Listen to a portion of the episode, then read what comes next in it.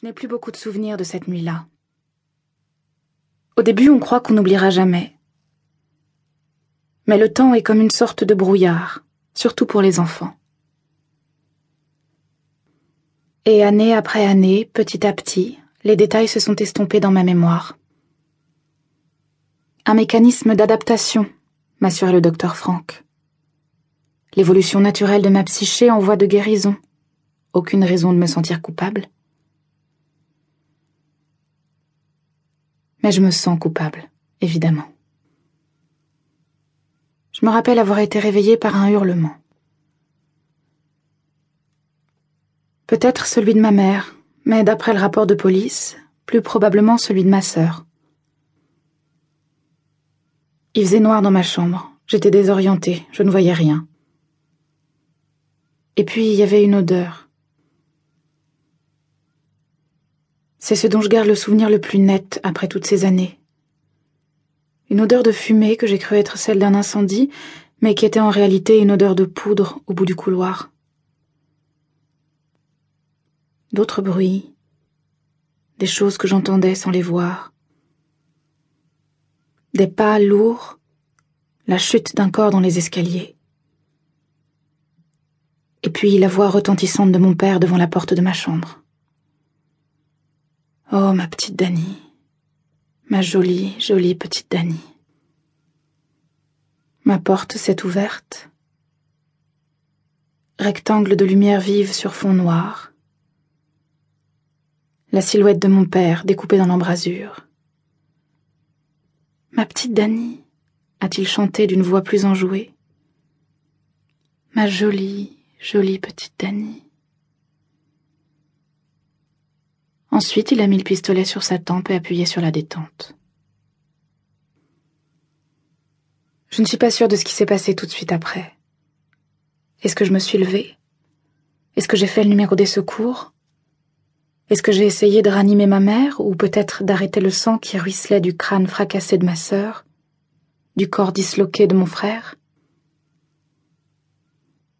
Je me souviens qu'un autre homme est entré dans ma chambre. Il m'a parlé d'une voix apaisante. Il m'a dit que tout allait bien maintenant, que j'étais en sécurité. Il m'a prise dans ses bras, même si j'avais neuf ans et que j'étais trop grande pour qu'on me traite comme un bébé.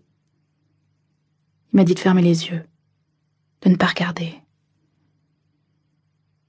J'ai hoché la tête sur son épaule, mais naturellement, j'ai gardé les yeux ouverts.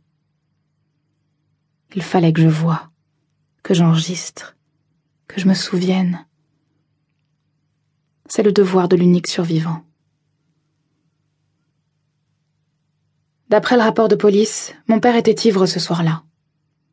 Il avait consommé au moins une bouteille de whisky avant de charger son arme de service. La semaine précédente, il avait perdu son emploi au bureau du shérif, après avoir reçu deux blâmes pour s'être présenté au travail en état d'ébriété. Le shérif Wayne, l'homme qui m'a sorti de la maison, avait espéré que ce licenciement obligerait mon père à s'amender, peut-être à s'inscrire aux alcooliques anonymes. J'imagine que mon père avait d'autres idées sur la question. Il a commencé dans la chambre, surprenant ma mère à côté de son lit. Puis ça a été le tour de ma sœur de 13 ans, qui avait sorti une tête dans le couloir sans doute pour voir ce qui se passait. Mon frère de 11 ans est lui aussi apparu dans le couloir, il a tenté de prendre la fuite, mon père lui a tiré dans le dos et Johnny est tombé dans les escaliers. La balle ne l'a pas tué sur le coup, et il a mis un moment avant de mourir. Je me souviens pas de ça, bien sûr, mais j'ai lu le rapport officiel quand j'ai eu 18 ans. Je cherchais une réponse que je n'y ai jamais trouvée. Mon père avait tué toute ma famille, sauf moi. Est-ce que ça voulait dire qu'il m'aimait plus que les autres ou qu'il me haïssait plus que les autres? Qu'en pensez-vous? me répondait toujours le docteur Franck. J'en pense que c'est toute l'histoire de ma vie. J'aimerais pouvoir vous dire de quelle couleur étaient les yeux de ma mère. Je sais qu'ils étaient bleus, logiquement, parce qu'à la mort de ma famille, je suis partie vivre chez tante Hélène, la sœur de ma mère.